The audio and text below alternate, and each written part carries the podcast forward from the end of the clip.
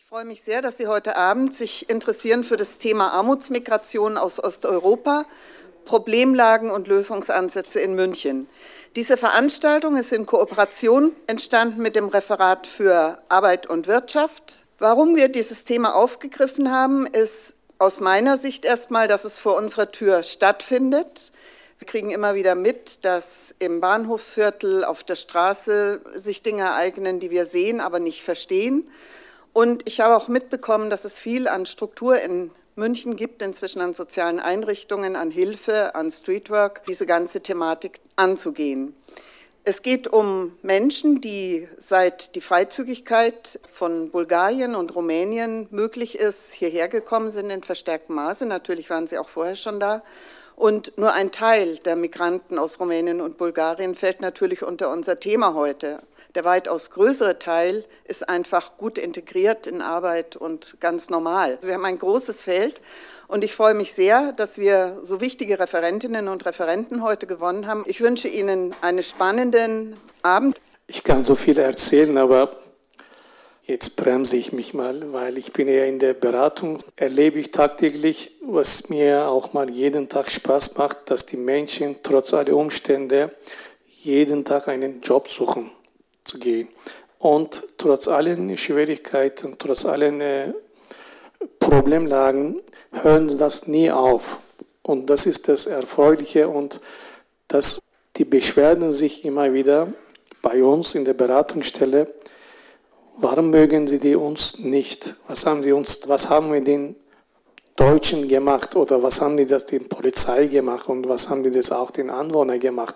Wir wollen ja unseren Familie ernähren, wie die alle anderen Familien, ähm, Oberhaupt oder Vater, Mutter.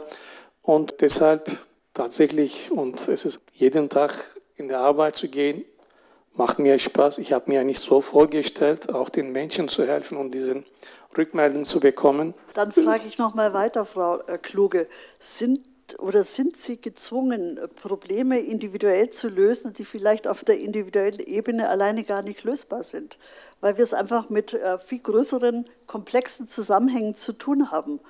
Also wenn Sie von Bulgarien sprechen, wenn Sie von Rumänien sprechen, es gibt ein Gefälle zwischen diesen Ländern und wir können davon ausgehen, dass diese Armutszuwanderung aufgrund schon dieser Diskrepanzen zwischen den Ländern nicht zu bremsen ist, egal wie Sie hier beraten oder nicht. Oder wie sehen Sie das? Das sehe ich genauso, wie Sie es jetzt gesagt haben. Es gibt die Probleme, es gibt das Gefälle, es gibt dort die Arbeitslosigkeit, es gibt, der Rechtsstaat funktioniert nicht. Es wird für diese Menschen nicht gemacht. Die Minderheiten werden weiterhin diskriminiert. Es bleibt für diese Menschen nichts anderes übrig, außer ihren Koffer zu packen und hierher zu kommen. Ich habe es Ihnen vorher gesagt, die Frau sagte zu mir, ich habe nicht mal die Möglichkeit, ein Euro, das sind zwei bulgarische Lever, zu verdienen, um meinen Kindern was zu kaufen. Hier habe ich diese Möglichkeit. Sie sagte auch zu mir, ich bin jetzt zwei Jahre alt, bin nicht reich geworden, aber ich kann zumindest für meine Kinder ein bisschen meinen Kindern ein bisschen Freude geben. Ja? Und das ist ein großes Problem, was natürlich auch hm, von der Politik zu lösen ist, nicht von uns. Wir können nur auf diese Problematik hinweisen. Ähm, aber es geht diesen Menschen hier in Deutschland besser, aber auch nicht gut. Und wir haben ja Statistik, 42 Prozent der äh, Zugewanderten aus Bulgarien oder aus Bulgarien und Rumänien würden Leistungen nach SGB II beziehen, Hartz IV. Ähm, ich würde jetzt den Spieß umdrehen und sagen, wir haben da einen Arbeitgeber, die 42 Prozent dieser Menschen so bezahlen, wo sie in Vorzeit arbeiten, dass sie Leistungen beantragen müssen. Und da müssen wir auch arbeiten. Also nicht nur dort, sondern auch hier. Ja, genau. Wir haben noch einen weiteren Podiumsgast hier. Das ist Herr Griesmeier vom Sozialreferat. Sehr kundig in dem ganzen Themenfeld. Und bitte, also ich würde gerne mal auch von Ihnen hören, wie Sie das aus dem Sozialreferat heraus kommentieren. Ja, gerne. Vielen herzlichen Dank auch für die Einladung. Ich bin beim Sozialreferat im Amt für Wohnen und Migration für das Thema EU-Zuwanderung zuständig. Und mir ist es auch nochmal wichtig, eingangs zu betonen, dass äh, aus der Sicht des Sozialreferates EU-Zuwanderung grundsätzlich keine besondere Herausforderung darstellt. Also die Mehrheit der Migrantinnen sind selbstverständlich gut angekommen und es sind äh, eben, wie schon gesagt worden ist, aus Bulgarien und Rumänien äh, knapp 30.000. Aber der Fokus in der öffentlichen Debatte richtet sich dann auf eine vergleichsweise überschaubare Gruppe, die sich eben in einer prekären Lebenslage befindet. Und die kommunale Perspektive sieht für uns dann so aus, dass eben so ist, dass die EU-Zuwanderinnen und Zuwanderer oftmals keinen Zugang zur Sozialhilfe haben. Also die Gesetze wurden diesbezüglich auch Anfang 2017 erst verschärft. Und dann gibt es Folgewirkungen und die wurden hier auch schon genannt. Also, dass diese betroffenen Menschen in prekärer Lebenslage, wenn sie erwerbslos sind, eben oftmals keinen Anspruch auf Sozialleistungen haben, oftmals nicht krankenversichert sind und oftmals dann auch wohnungslos sind, weil sie kein Anrecht auf Unterbringung haben. Das heißt, im Moment zumindest ist es noch so, dass eine Unterkunft eben nur in den Wintermonaten für diesen Personenkreis äh, gewährt wird. Und das Ganze zur Folge, dass die Betroffenen die keine Sozialansprüche haben, irgendwelche Überlebensstrategien entwickeln müssen, die dann eben sind, Jobs im Tagelöhnermilieu zu suchen, im Graubereich oder die sich dann als Bettler verdingen oder vereinzelt auch in der Sexarbeit tätig sind. Und für uns als Kommune ist es dann insofern eine Herausforderung, weil alles, was getan wird, quasi als freiwillige Leistung realisiert werden muss. Also es gibt keine Erstattung von, äh, von Land oder Bund, sondern alle Einrichtungen, die schon genannt sind und noch einige mehr, die werden dann eben komplett von der Kommune selbst getragen. Ja, herzlichen Dank. Also die Perspektive der Betroffenen scheint sehr düster. Aber es gibt auch die Perspektive der Anwohner. Und es wurde schon mehrmals Herr Wickenhäuser genannt. Herr Wickenhäuser ist Anwohner und vor allem ein sehr engagierter Mitstreiter hier im südlichen Bahnhofsviertel.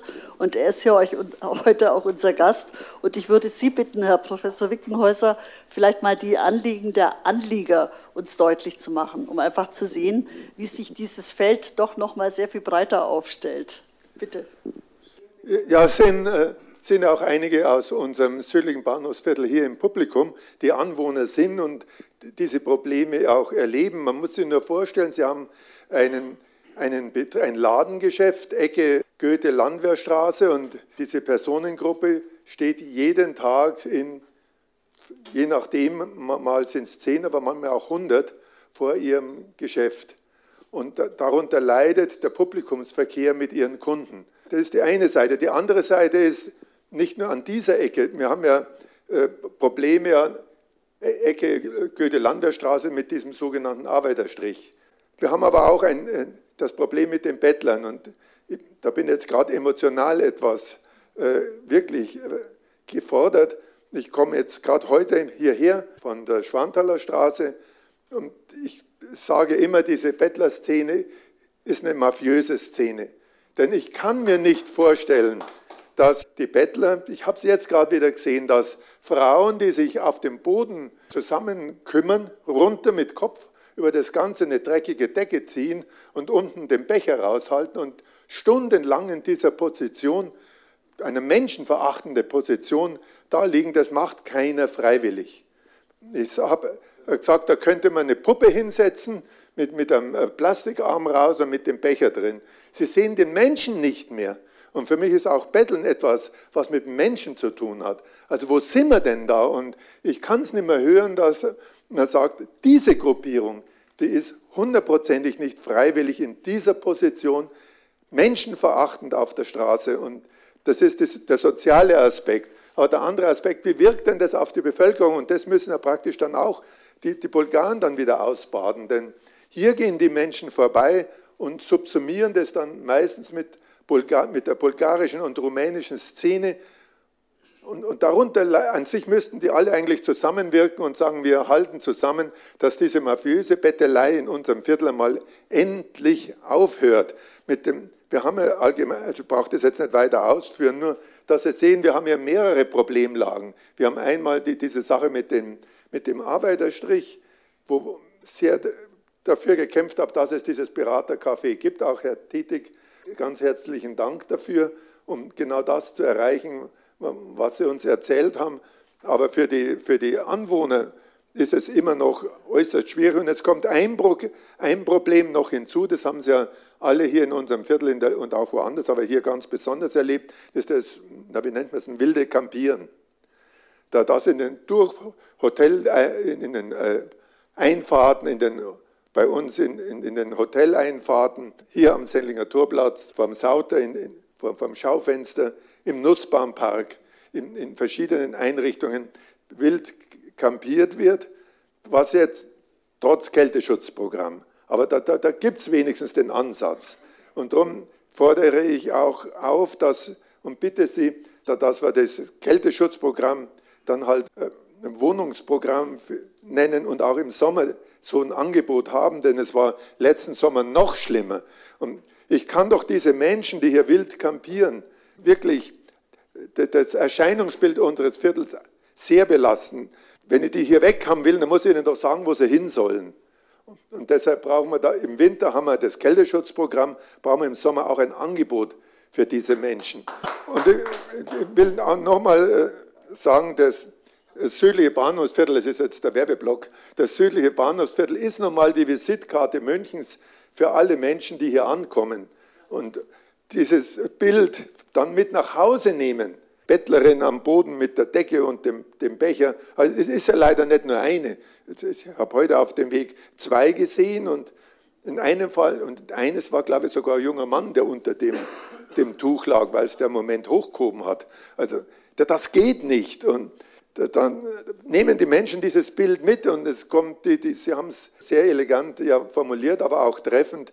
Was mich auch stört, was jetzt auch in verstärktem Maße passiert, das ist die verdeckte Prostitution. Und das ist auch ein Thema in unserem Viertel, das ist wirklich sowohl für die Menschen, die dies machen, sehr gefährlich, aber auch für das Leben in diesem Viertel außerordentlich nachteilig. Auch aber auch das arbeiten wir ja gut mit der Polizei zusammen. Und hier entsteht dann auch sofort wieder das, was Sie ja auch richtig äh, gesagt haben. Die, die meisten Bulgaren und Rumänen arbeiten ja bei uns. Ganz normal, also wie, als EU-Bürger. Und es gibt eben diese Gruppe, die hier ein äußerst negatives Bild optisch vermittelt, sicher in vielen Fällen sozial begründet, gar keine Frage, aber dieses optische Bild wird normal vermittelt an die Menschen nicht ganz eine halbe Million Menschen gehen jeden Tag durch den Hauptbahnhof oder rund um den Hauptbahnhof und die sehen dieses Bild und nehmen dies mit. Ich habe es jetzt erst wieder erlebt, dass äh, ein ganz Bekannter äh, sagte, ja, er fahrt, ist jetzt zum ersten Mal mit dem Zug nach München gefahren und dann zu Fuß hierher gegangen und, und war entsetzt. Und es sind, ist nur diese ganz kleine Gruppe vom Menschen dieses Erscheinungsbild. Da müssen wir sozial etwas tun, dass wir dies verbessern. Aber wir müssen auch schauen, dass wir die Visitkarte Münchens weiterhin äh, attraktiv halten. Das wäre mein Anliegen. Ja, vielen Dank für diese engagierte Plädoyer. Und jetzt wäre, glaube ich, nochmal für Sie die Möglichkeit, auch Frau Donchewa. Das eine war die Frage, die mafiöse Struktur. In meinen Vorrecherchen wurde mir gesagt, das ist so nicht. Es sind Familien, es sind Clans, aber nicht mafiös. Wie sehen Sie es? Auf den ersten Blick sieht es so aus, dass das so mafiöse Strukturen sind, so Banden, die sich da zusammengetan haben. Aber in der Tat sind das große Familien. Und hier ist es wichtig, äh, man sich zu fragen, wo fängt das an? Also wie hat das Ganze angefangen? Also das sind sehr oft von der Minderheit in Bulgarien und Rumänien, meistens von Rumänien im Herkunftsland, schon vom Kind auf haben diese Kinder, diese Roma-Kinder, überhaupt keine Chance auf Bildung, auf Schulbesuch, was auch immer. Die Schule ist sehr oft Kilometer weit entfernt, die haben keine Möglichkeit, das zu finanzieren. Also was bleibt übrig? Die haben keine Ausbildung, keinen Schulabschluss, aber irgendwie sollen sie über die Runden kommen. Was machen die auch dort vor Ort? Betteln. Wenn sie hierher kommen, sehr oft sind das auch Analphabeten. Die können nicht lesen, die können nicht schreiben. Also Arbeit ist schwierig zu finden. Deutschkurs zu besuchen ist auch schwierig zu finden. Und hier, was bleibt dann übrig? Betteln. Jetzt ist ja die Frage von Herrn Wickenhäuser, haben wir hier in München die Möglichkeit, an diesem Bild was zu ändern? Also es ist wichtig, wir, dass wir müssen jetzt nicht über Rumänien, Bulgarien, mhm. glaube ich, sprechen. Leider ist die Konsulin halt auch nicht da. Aber die Frage, was gibt es jetzt eigentlich hier mal für Möglichkeiten, noch was weiteres zu tun? Also erstmal die Gesellschaft zu sensibilisieren. Auf dem ersten Blick sieht das so aus, aber irgendwie mal Kontakt mit den Menschen aufzunehmen oder mit den Beratungsstellen mal nachzufragen, weil wir haben die Möglichkeit, mit diesen Menschen im Kälteschutz oder bei der Beratung zu sprechen, aber die Menschen gehen einfach vorbei, sehen was an und dann sind schon Bilder im Kopf. Aha, mafiose Strukturen und das sind mal Familien, die zu 10, zu 12 da sind und halt einfach so über die Runden kommen. Aber Sprechen für mich sind keine, Mafi keine mafiosen Strukturen. Also der Sprechen Sie diese Familien an? Natürlich, wir versuchen, äh, soweit es geht, so einen, einen Alphabetisierungskurs zu organisieren, irgendeine Möglichkeit, dass sie eine Beschäftigung nachgehen können, falls möglich, aber es ist schwierig. So, guten Abend, bin auch Mitglied im Verein Südliches Bahnhofsviertel und habe dort ein Spielwarengeschäft. Ich habe mal eine Frage und zwar bezüglich der Kinder. Es ist ja, dass das Schiller 25 auch als Meldestelle oder als Ort fungiert, an dem ja die Menschen gemeldet sind. Wie sieht es denn eigentlich mit der Schulpflicht aus? Ich meine, die haben wir ja eigentlich in Deutschland und ich denke, auch ordnungspolitisch müsste man da vielleicht auch mal eingreifen bzw. mal tätig werden. Warum sind denn diese Kinder, die ich ja bei mir in der Straße die ganze Zeit sehe, warum sind die nicht in der Schule, frage ich mich. Dankeschön. Also Schule 25 äh, ist nicht die Beratungsstelle für Familien, sondern Famara, das ist eine Partnereinrichtung. Und ich kann jetzt nur von den Familien sprechen, die im Kälteschutz sind, weil ich sie auch sehe. Also ansonsten ist Famara der Ansprechpartner dafür und die, die Kinder, die im Kälteschutz sind, die gehen zur Schule. Also alle gehen zur Schule, besuchen die Schule und bekommen auch Unterstützung von uns. Und das, was ich auch so beobachten kann, in den letzten Jahren gab es schon äh, Bettler mit Kindern, aber ich habe seit Jahren nicht mehr Bettler mit Kindern, mit Babys oder Kleinkinder hier im Bahnhofsviertel gesehen. Also das ist jetzt meine Perspektive, so wie ich die Sachen sehe. Herr Griesmeier? Ja, ich würde es gerne nochmal unterstreichen. Das hatten wir auch letztes, letzte Woche noch bei, einem, bei einer Arbeitsgruppe, die EU-Zuwanderer in prekären Lebenslagen äh, heißt und die referatsübergreifend sich austauschen, hatten wir das Thema Schulpflicht auch und wir sind zum Ergebnis gekommen, dass eigentlich alle erfasst werden von der Schulpflicht und auch in die Schule gehen, auch dank der guten Kooperation mit den Trägern. Und als zweites wollte ich nochmal einschieben zum Thema Betteln, dass uns auch als Sozialreferat keinerlei Erkenntnisse vorliegen, dass äh, Menschen in München unter ausbeuterischen Bedingungen betteln. Und wir hatten auch letzte Woche einen Termin mit dem Polizeipräsidium und die haben dasselbe ähm, festgestellt, also dass es in keinen Fall gibt, äh, der bekannt ist, äh, geworden ist in den letzten Jahren, wo eine Person zu betteln gezwungen worden wäre oder dem das Geld abgenommen worden wäre durch irgendeinen Hintermann. Ich habe es eben auch so betont, dass wir keine Erkenntnisse haben. Das bedeutet nicht, dass es das nicht im Einzelfall rein theoretisch geben könnte.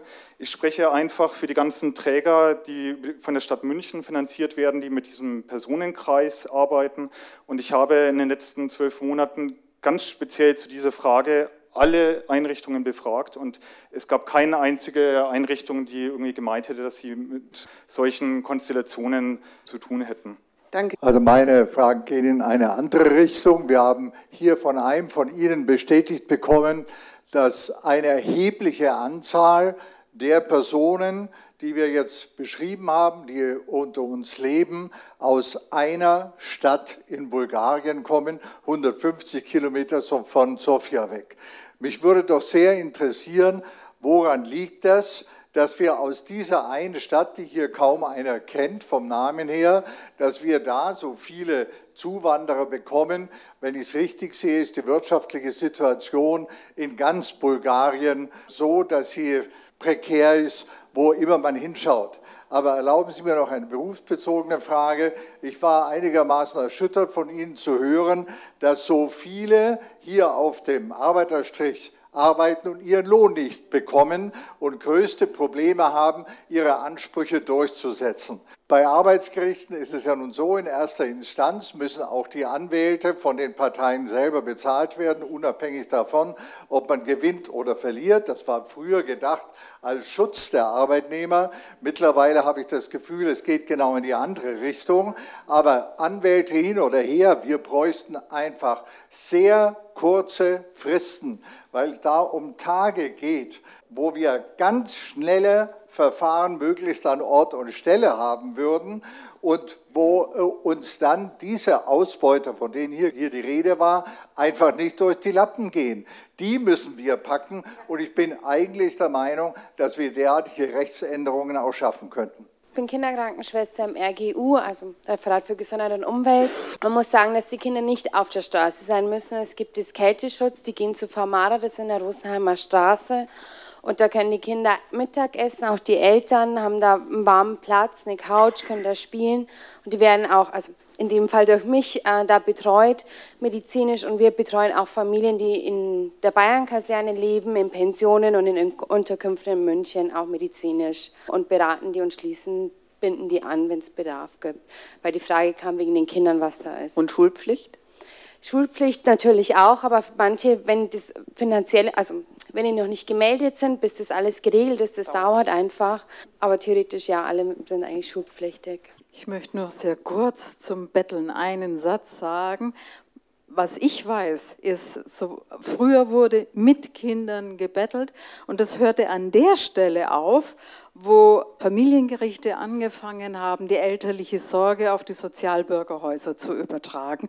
Und dann war ganz schnell Schluss, weil sonst wären die Kinder in stationären Einrichtungen untergebracht gewesen. Ähnliches nach meiner Kenntnis, was die Hunde und so weiter betrifft. Also nur, das zeigt, wenn man sehr klar auftritt mit einem klaren gesetzlichen Auftrag, dann ändert sich das was hier an dieser Stelle.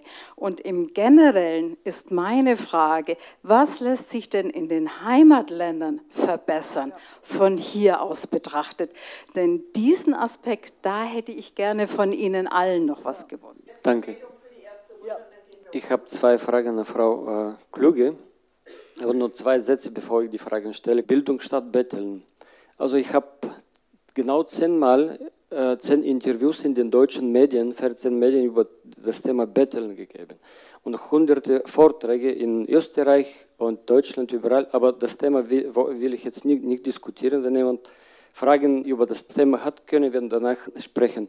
An Frau Kluge, was mich aufregt, ist Betteln ist nicht das Problem. Das Problem ist die Gesetz, äh, Gesetzgebung gibt es, aber diese Rechtshaltung der, der Gesetze ist nicht in Kraft hier und diese kriminellen Strukturen, die hier aufgebaut wurden in den letzten Jahren, regen mich auf.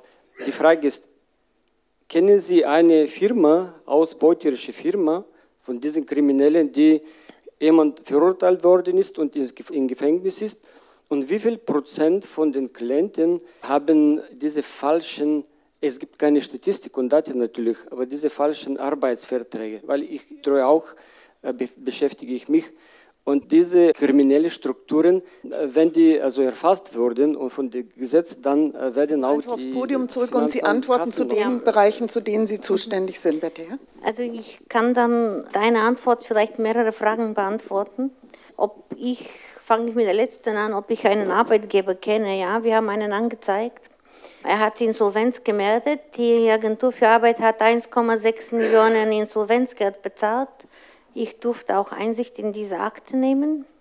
Und dieser Arbeitgeber macht dann weiter. Die Firma hat einen Zusatz International, der ist jetzt weggefallen. Alles andere ist geblieben. Geschäftsadresse, Geschäftsführer, Prokurist, die Methode, er macht dann weiter so und er hat einfach eine Vorrats GmbH aktiviert, rechtzeitig wieder alles überführt in diese GmbH und er macht da weiter. Aber ich sehe jetzt ein großes Problem, weil ich und Sie, Herr Kalin, und viele Leute hier sich über den Arbeitgeber oder über die Tatsache, dass diese Ausbeutung, Arbeitsausbeutung möglich ist.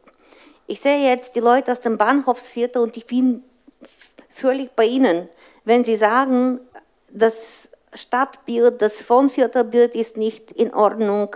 Sie, werden auch, sie stör, fühlen sich dadurch gestört. Aber wir können diese Sachen nur vortragen. Und ich denke, Aufgabe daran hinzuwirken, ist Aufgabe des Staates. Also wir haben das Problem bei der Rechtsdurchsetzung beim Arbeitsgericht. Diese Kostentragungspflicht in der ersten Instanz ist ein Witz. Der Arbeitgeber, der 50 Prozent von der Vergütung nicht bezahlt hat, zahlt aus der Portotasche mit dem geklauten Geld seinen Anwalt. Also, die, also ich kann es nicht mehr hören, dass beim Arbeitsgericht erste Instanz jeder seine Anwaltskosten alleine trägt. Also das kann es bei weitem nicht hören. Also was machen wir?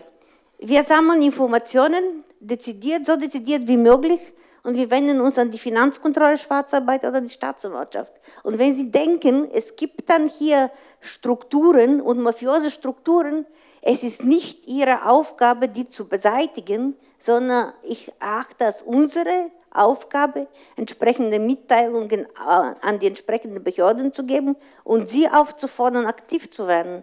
Weil ich ärgere mich über die Finanzkontrolle Schwarzarbeit schwarz und sie ärgern sich vielleicht über diese Umstände hier auch schwarz. Ja, ist halt so. Und was man im Ursprungsland machen kann, ja, man kann vieles machen, aber es dauert.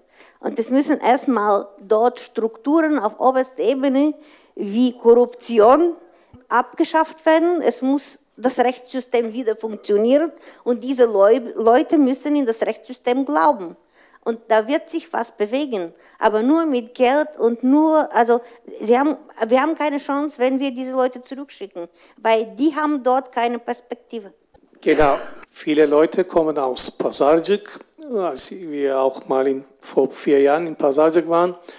Wir haben auch selber gesehen, dass die viele Firmen einfach mal dicht wurde und auch die durch Privatisierung, die in den Bereichen, die viele die ethnische Minderheiten arbeiten, haben das ja, sofort ihren Job verloren. Und möchte ich gerne mal ein paar Zahlen oder Daten weitergeben. Mindestlohn pro Stunde in Bulgarien 1,57 Euro. Das heißt, bei uns pro Stunde 8,84 Euro Mindestlohn, in Bulgarien 1,57 Euro. In Rumänien 2,50 Euro. Das ist die aktuellste. Und das ist der Unterschied, die auch die Menschen dort Job haben, können das leider nicht mehr leisten und deshalb die geben das auf und dann wandern sie das aus.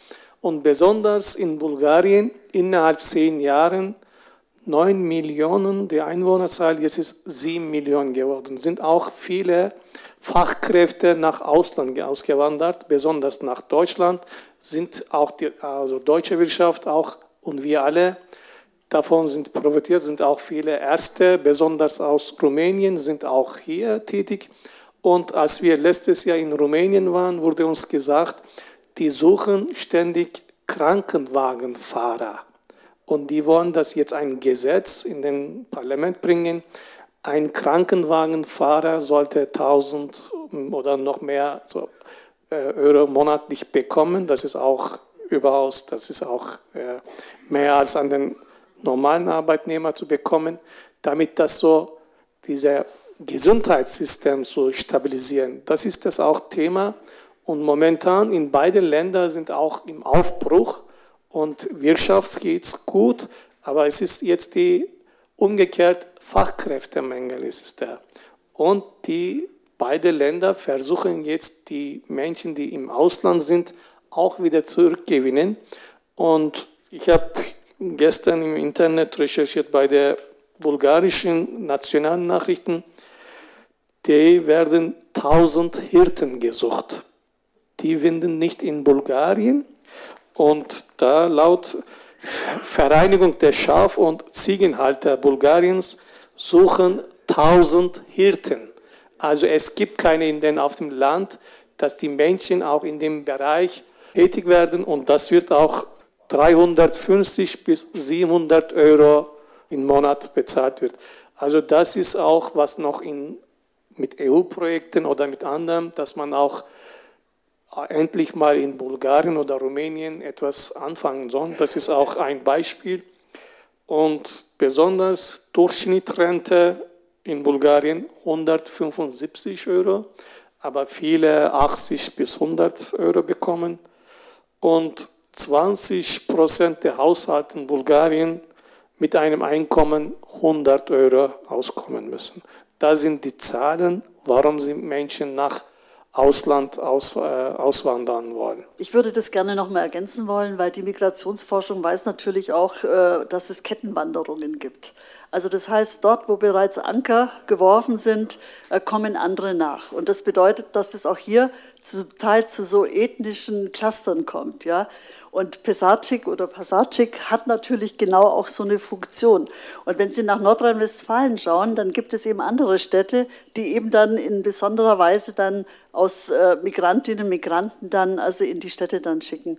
Und gleichzeitig ist es natürlich schon auch ein, eine Frage, die Sozialpolitiker natürlich auch immer wieder interessiert, sind es sogenannte Pull-Effekte, ja, dass man hier im Grunde genommen eine Infrastruktur vorfindet, die tatsächlich auch Hilfeleistungen bietet, Hilfeleistungen, die individuell notwendig sind. Aber was ist das für eine ein Signal an diejenigen, die in Passatschik davon wissen, dass sie hier mit Betteln auf der Straße besser leben als das, was der Kollege äh, tätig sagt, äh, mit vielleicht einem kleinen Minijob oder mit, mit Arbeit.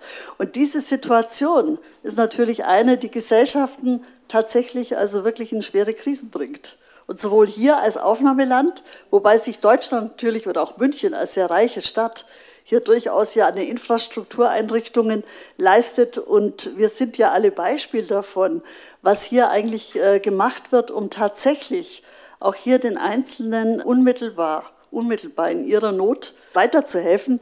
Aber es löst nicht das Problem. Und die Frage, die schon aus dem Publikum aufgeworfen wurde, was kann man denn tun? Also ein Beispiel war doch ganz interessant mit den Berechtigungsscheinen. Also wo Sie sagten, plötzlich hat sich über diese andere Form des behördlichen Umgangs hat sich die Zahl der MVG-Delikte reduziert. Ihre Frage nach dem Sommer, nach dem Sommerschutz oder Sommerkälte, was ist es dann, Sommerwärmeschutz, ja, Programm. Aber jedenfalls Übernachtungsmöglichkeiten anzubieten, um wildes Campieren zu verhindern. Das wären zum Beispiel auch so Empfehlungen, die man an Sie als Referatsvertreter des Sozialreferates weitergeben sollte, ob solche Empfehlungen tatsächlich auch weiter diskutiert werden. Und genauso denke ich, sollten wir noch ein Stück in diese Richtung uns Gedanken machen, was sind denn Lösungsvorschläge, die wir hier in München eigentlich gemeinsam erarbeiten können und auch letztendlich dann auch umsetzen. Und die Frage nach Kooperationen im Heimatland, wie würde das aussehen? Ja? Was kann München machen konkret, um die Situation der Migrantinnen, Migranten, der Zuwanderer in Passatschik zu verbessern? Also das wäre, glaube ich, nochmal so ein Block, den wir vielleicht noch mal ein bisschen intensiver uns ansehen müssten. Herr Professor Wickenhäuser, haben Sie eine Idee, was wir besser machen können? Einen äh, Vorschlag hätte ich schon. Da. Die, die Idee kommt aber vom Herrn Grill der zu Recht immer sagt, schaffen wir doch eine, legal, eine Möglichkeit der legalen Arbeitsvermittlung der Menschen, die Ecke Landwehrstraße, Goethestraße stehen. Warum? Es gibt ja in der Großmarkthalle auch ein Jobcenter, wo, wo das vorne, wo, wo es ein Raum ist, wo die Leute reingehen können und dann ganz legal äh, im Jobcenter ihre Arbeit kriegen. Und das wäre eigentlich unser Wunsch, dass es hier in dieser Gegend fußläufig in der Nähe leicht aufzufinden, die Möglichkeit gibt für diese Menschen äh, eine Arbeit zu finden und nicht entwürdigend den ganzen Tag auf der Straße zu stehen. Da würde ich jetzt sofort antworten. Und das ist jetzt nicht abgesprochen, Herr Wickenhäuser, weil wir haben nämlich tatsächlich in der Richtung einfach uns äh, weiter Gedanken gemacht. Und mein Kollege äh, Bülent Bulut, der kann Ihnen sagen, was demnächst dem Stadtrat vorgelegt wird und vor allem, wie wir glauben, in dieser Sache vielleicht ein Stück weiterzukommen. Herr Bulut. Guten Abend. Ähm, wie Frau Dr. Durst schon erwähnt hat, gibt es in der Richtung schon ähm, einen Beschluss, der im April in Ausschuss vorgelegt wird. Und da wird es eine Kooperation mit der Agentur für Arbeit geben im Infozentrum mit Herrn Tettig gemeinsam und ähm, dem Bildungsträger R&M. Und da wird dann wirklich versucht, über Qualifizierungsmodule, Bausteine, Sprachkurse wirklich in Arbeit zu vermitteln. Das heißt, dieser Wunsch wird jetzt dann ab 1. Mai, sobald wir durch sind im Beschluss, dann umgesetzt. Dass wir dann schauen, im niederqualifizierten Bereich dann wirklich Angebote zu finden und dann zu schauen, wenn sie im Verdienst sind, diese Leute weiter zu qualifizieren, um dann auch zu schauen, dass sie was Besseres finden in Zukunft. Oder zu vermitteln direkt, ja genau. Also direkte Arbeitsvermittlung. Wir haben hier sogar den äh, Dienstleister, der das zukünftig machen soll, hier vor Ort. Wollen Sie kurz was vielleicht dazu sagen, wie das aussehen wird? Ähm, hallo, ich heiße Besma Sharif. Die RM Personal Recruiting und Management OHG gibt es bereits schon seit zehn Jahren. Wir haben 2011 den Phoenix-Preis gewonnen und wir haben die Expertise in Vermittlung von Menschen mit Migrationshintergrund in einer sozialversicherungspflichtige Stelle. Was ich sagen kann, ich bin sehr gespannt und äh, ich warte einfach ab, was auf mich zukommt. Ich bin sehr zuversichtlich. Herzlichen Dank, danke. Und das gilt auch für Stellen mit ganz geringer Qualifizierung, weil die Leute, die jetzt da an der Ecke stehen, müssen ja erstmal, bevor sie ein Bildungsprogramm kriegen, auch schon mal wo. Welche Stellen können Sie da erschließen für die Leute? Ja, die Strategie ist noch am Ausarbeiten. Ja, und die werden wir halt in der Tat, wenn wir anfangen, dann natürlich mit den fachkundigen Stellen besprechen und dann umsetzen. Für uns ist es ganz, ganz wichtig, die Wünsche und Bedürfnisse von den Menschen erstmal zu eruieren und zu wissen, was können wir tun. In erster Linie geht es doch darum, den richtigen Mitarbeiter an der richtigen Stelle zu vermitteln. Und hier müssen wir auch die Arbeitgeber sensibilisieren. Denn es geht doch darum, dass wir wirklich auch eine vernünftige Arbeitsbedingung für den Menschen, den wir vor uns haben, erstmal zu generieren und zu finden. Und da bedarf es auch die Kommunikation mit den Menschen, die vor uns stehen. Das ist uns sehr wichtig. Deswegen wollen wir einfach abwarten und in der Tat während der Arbeit natürlich die Lösungen anbieten. Herzlichen Dank, danke. Und Herr Tätig ist ja schon, schon seit längerem da in dem Bereich tätig. Das heißt, es werden wirklich Angebote im Niederschwelligbereich, das heißt wirklich im Helferbereich, dass wir auch sagen, im Bau, in Reinigungsbranchen und wirklich auch Unternehmen, die schon interessiert sind und schon in Kontakt stehen mit dem Infozentrum. Und das wird sich eben verfeinern, dass wir dann sagen, wo können wir dann ansetzen, dass wir dann auch noch die Möglichkeiten haben, in den bleibenden Stunden die Leute weiter zu qualifizieren.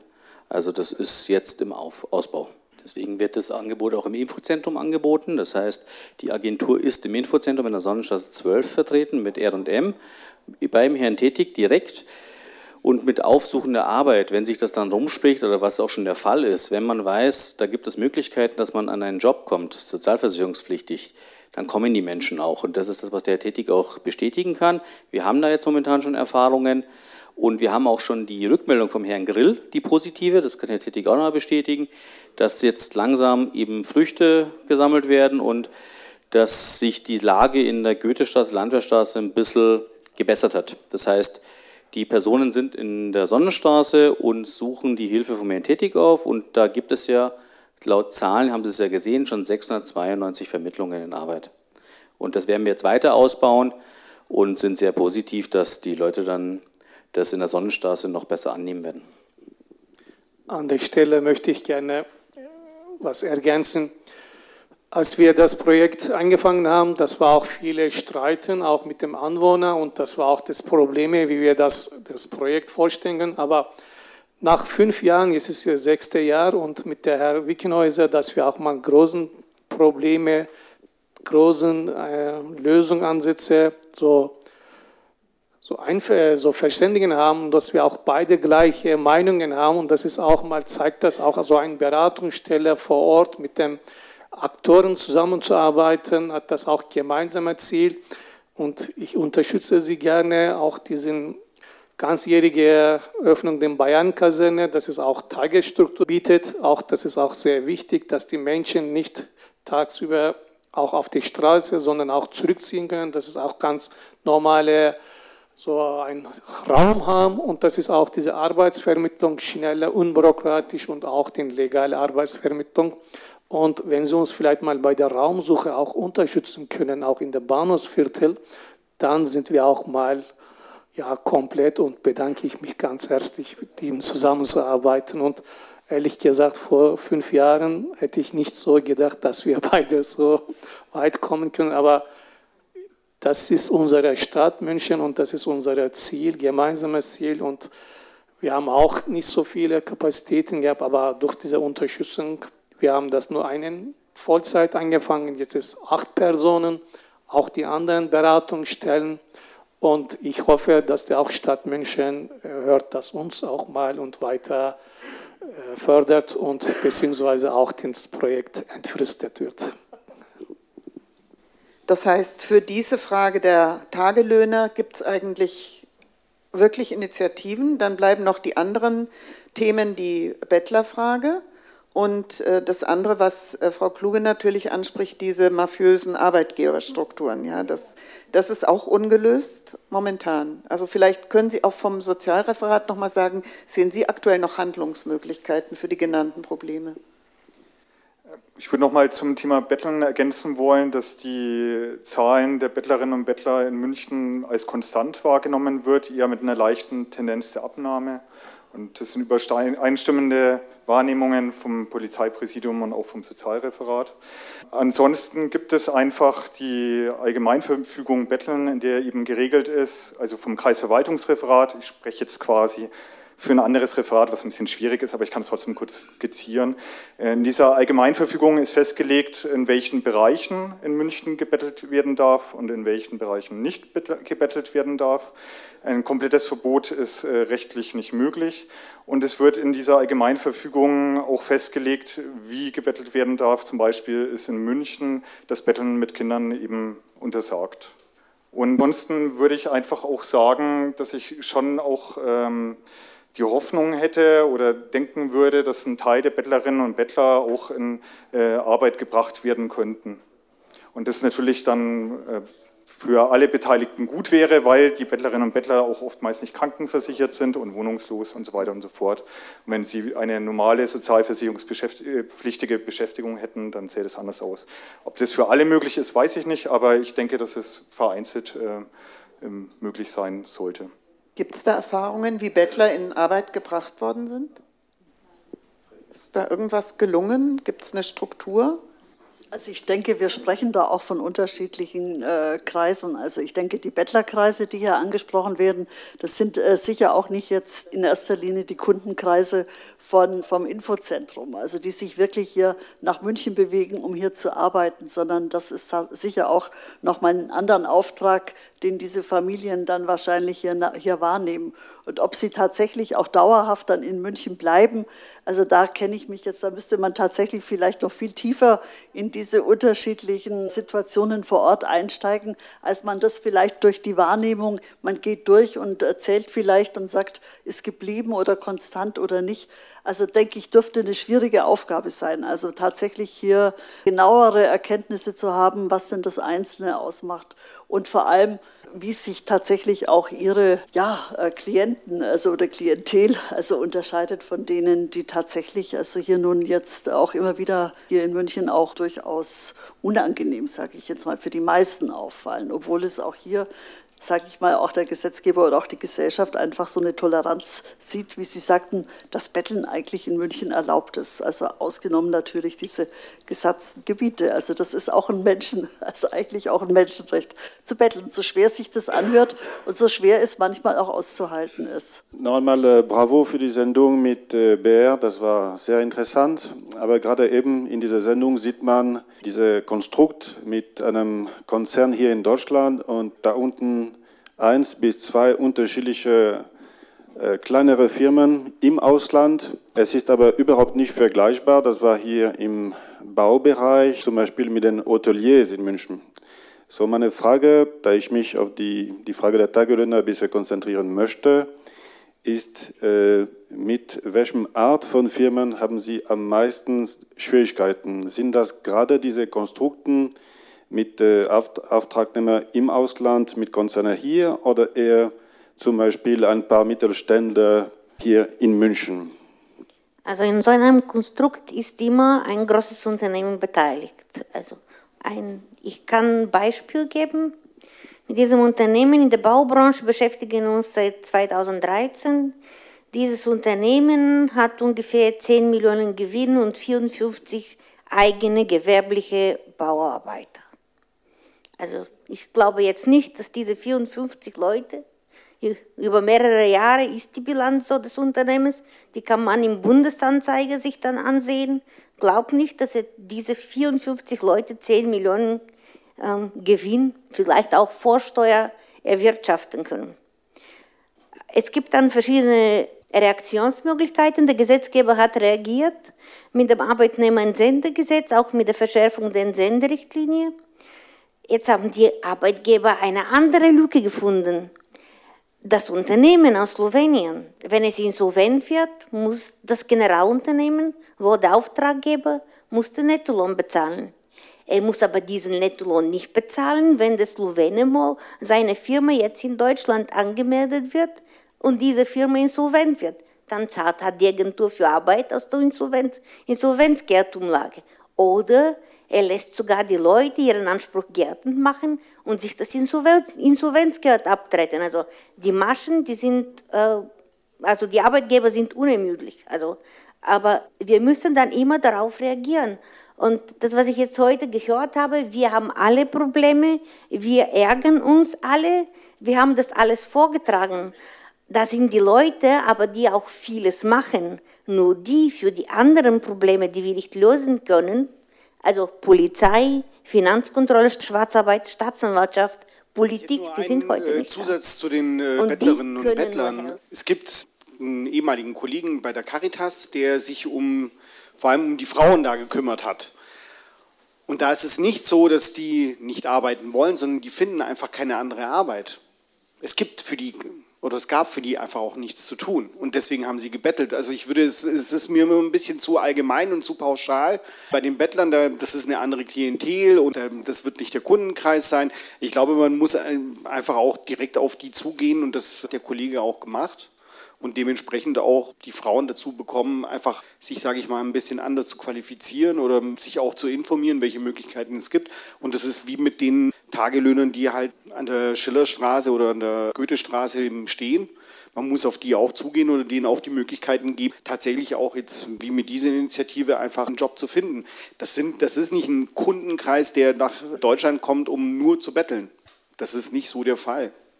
Da würde ich mich gerne gleich anschließen. Ich bin beim Caritasverband Sozialraumkoordinatorin in München Mitte. In der Bayerstraße, wo unser Büro ist, da sitzt immer eine Bettlerin kurz vor der ähm, Straßenbahnhaltestelle. Das ist weiter gar nicht auffällig, die fällt nicht so auf, aber wie es weniger oder tiefer als minus 10 Grad hatte, habe ich mir gedacht, das geht ja gar nicht. Die sitzt da wirklich am Boden. Dann bin ich zu ihr hingegangen und habe gesagt, wie lange müssen Sie denn da sitzen? Kann ich Ihnen einen Tee bringen? Sagt sie, ja, bringe ich Ihren Tee in der Thermoskanne und nach zwei Stunden nochmal.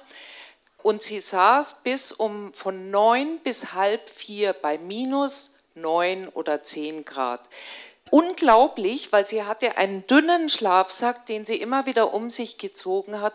Und da ist für mich schon die Frage, an wen wende ich mich denn bitte, um zu sagen, hier stirbt vielleicht gleich eine Frau. Das finde ich eigentlich viel wichtiger, dass man mal den Menschen auf der Straße sagt, wie gehe ich eigentlich um mit den Bettlern. Ich konnte nicht mit ihr sprechen. Sie hat nur immer gesagt, versteht nicht, versteht nicht, versteht nicht. Also der Versuch, Kontakt aufzunehmen, war eigentlich fast unmöglich. Das mit dem Tee ging. Am nächsten Tag bin ich gekommen, weil ich am Nachmittags die, meine Thermoskanne nicht mehr gekriegt habe, bin ich wieder hingegangen, dann saß eine andere Frau da und wie ich gefragt habe, ob sie einen Tee will, hat sie gesagt, nein. Ich habe mir gedacht, das hat ihr irgendjemand verboten, dass er einen Tee nimmt von mir. Kann dazu jemand was sagen? Also auch zu der Frage, was wäre jetzt eine Handlungsmöglichkeit eigentlich? Ja, das aggressive Betteln ist verboten, auch in München. Brauchen wir nicht zu diskutieren. Nur das ganz normale Betteln, das ist an, an bestimmten. Wir haben sehr oft das Problem, dass wir schwerkranke Menschen haben, insbesondere bei OpenMed oder Ärzte der Welt, die dann überhaupt nicht krankenversichert sind. Da stellt sich auch die Frage, was mache ich mit diesem Menschen, der da ist? Also das ist, Leo, das ist eine Frage des Sicherheitsrechts. Ähm, also da muss man dann, wenn sie jetzt gerade stirbt, dann muss man einen Rettungswagen anrufen. Oder man, also es gibt keine andere Möglichkeit. Also es gibt Institutionen, also wenn, also bisschen noch nicht so weit ist leider, muss man das irgendwie versuchen, an, sich an eine Beratungsstelle zu wenden, aber wer kann diese Frau unterbringen? Also, also da greift nur das Polizei- und Sicherheitsrecht ein. Andere Möglichkeit hat keiner von uns. Ja, sie würde ja wahrscheinlich auch gar nicht weg wollen, weil sie ja Geld Klar. haben will. Also das ist wirklich schwierig. Auch nur noch zu der, zu der letzten Bemerkung. Das würde ich sagen, das für, ich bin Pfarrer vorne an der Matthäuskirche am Sendlinger Torplatz und wir haben ja in den, ich würde sagen seit 2008, 2009 wurde die Frage bei uns immer virulenter. Und was dieser Eindruck von der Caritas-Mitarbeiterin ist bei uns im Grunde das, was uns am meisten ratlos macht. Dass wir den Eindruck haben, dass wir sprachlich emotional bei allen Bemühungen keinen Kontakt aufgebaut haben. Vorhin hat jemand gesagt, wir müssen doch ein bisschen mehr als Menschen einfach den Menschen in den Blick nehmen. Und das sehe ich absolut genauso. Aber was für uns eine große Schwierigkeit ist, dass wir einfach mit unseren Bemühungen von den ehrenamtlichen, Hauptamtlichen, die ja eigentlich als Christenmenschen irgendwas mit Menschenfreundlichkeit zu tun haben möchten, dass wir einfach über die Jahre keinen Kontakt aufbauen konnten.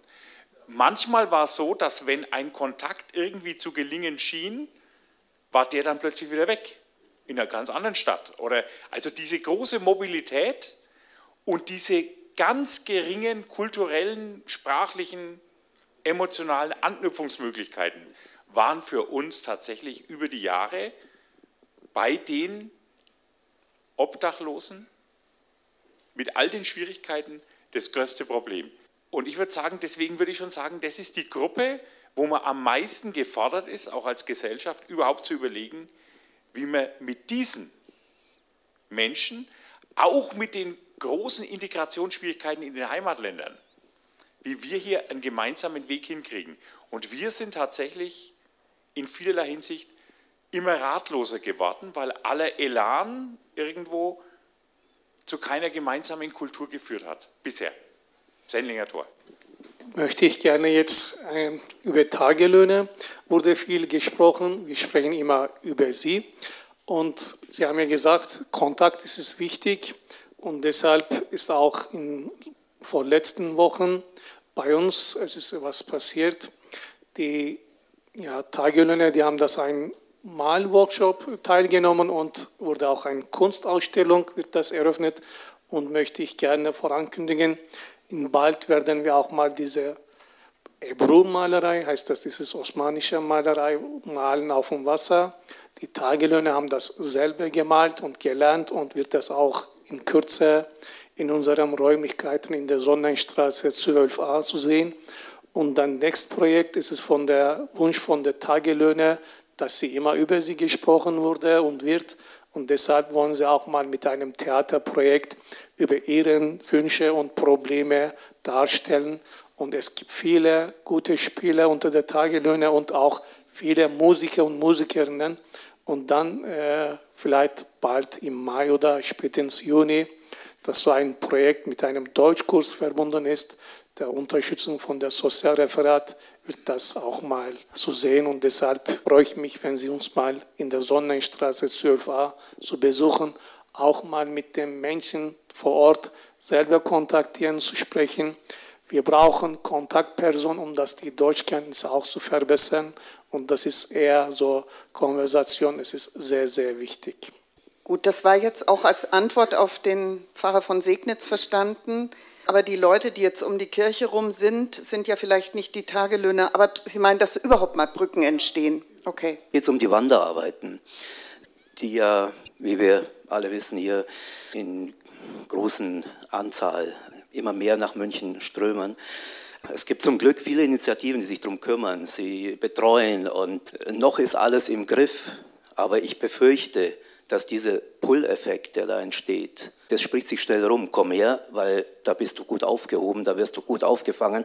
Äh, ist jetzt auch ein bisschen überspitzt gesagt, ja, also aber es ist tatsächlich auch so, wenn man mit den Leuten redet, ja, wo willst du hin? Ja, dort und dort. Man spricht ja miteinander, man gibt sich Tipps und Hilfe und so weiter. Ja, jetzt gibt es diese Initiativen und den Wunsch, diese Leute in Arbeit zu bringen. Gibt es realistisch tatsächlich diesen Bedarf? So viele Hilfsarbeiter, ich sage mal Wanderarbeiter im, im es hört sich schlimm an, wenn ich solche Worte benutze, aber manchmal fällt mir gerade nicht kein besseres ein. Diese Menschen, die werden immer irgendwo am untersten Rand unserer Gesellschaft sein. Die werden immer Opfer sein von Besserstehenden, die irgendwo in der Hierarchie über ihnen stehen, sie ausnutzen, sie ausbeuten. Da können noch so tolle Initiativen entstehen. Dieses Problem das gibt es überall auf der Welt. Das wird auch in München nicht zu heilen sein, mit noch so viel Herzblut, das damit reingesteckt wird. Wir haben vorhin in, einer, in einem der Vorträge gehört, dass es mittlerweile ganze Branchen gibt, die ja von solchen Migranten äh, leben, also der Transport, also Paketdienst. Ich glaube, da gibt es keinen einzigen Deutschen mehr, der irgendwo in, in, so einem Paketfahrzeug sitzt. Ja, es gibt ganze Branchen, die das mittlerweile ausnutzen. Es wird nicht besser werden.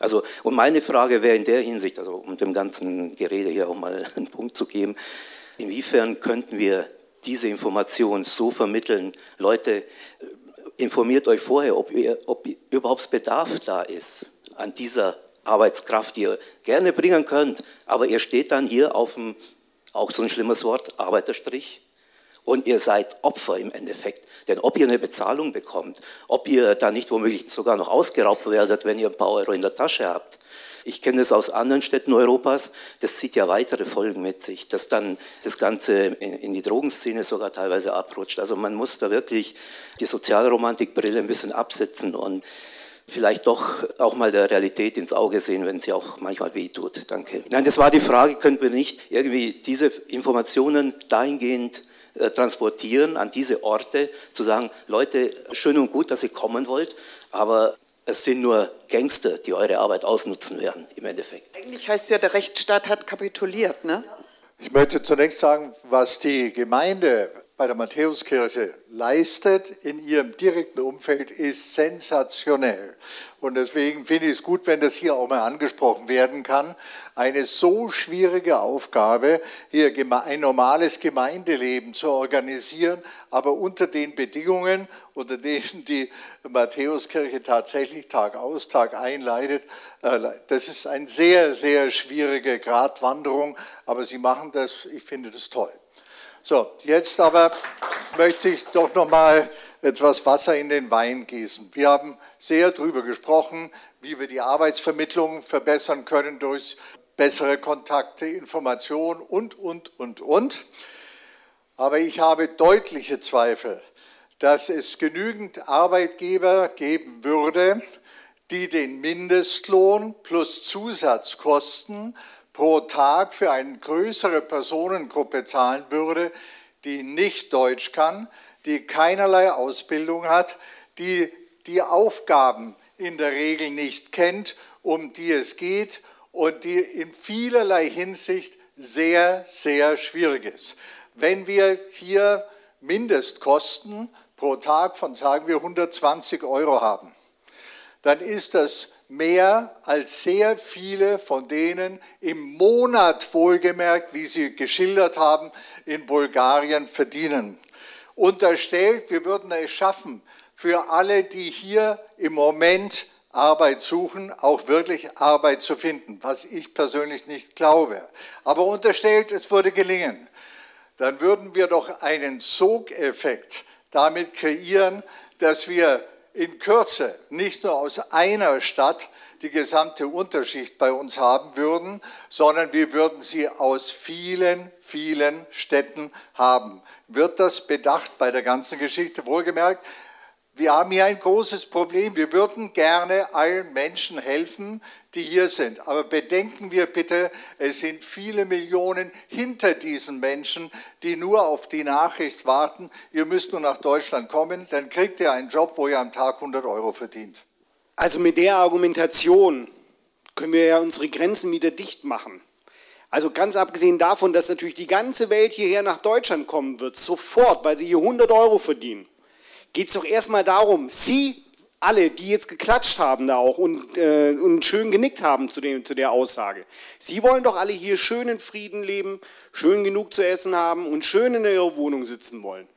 Das sind Menschenrechte, diese Rechte haben auch diese Personen. Die nehmen Sie für sich selber in Anspruch. Diese Menschen sind in der EU und dürfen hierher, werden aber nicht gleich behandelt. Und zwar nicht von irgendwelchen äh, Arbeitgebern, die sie ausbeuten. Ob es genug Arbeit gibt oder nicht, das muss man ja erstmal sehen.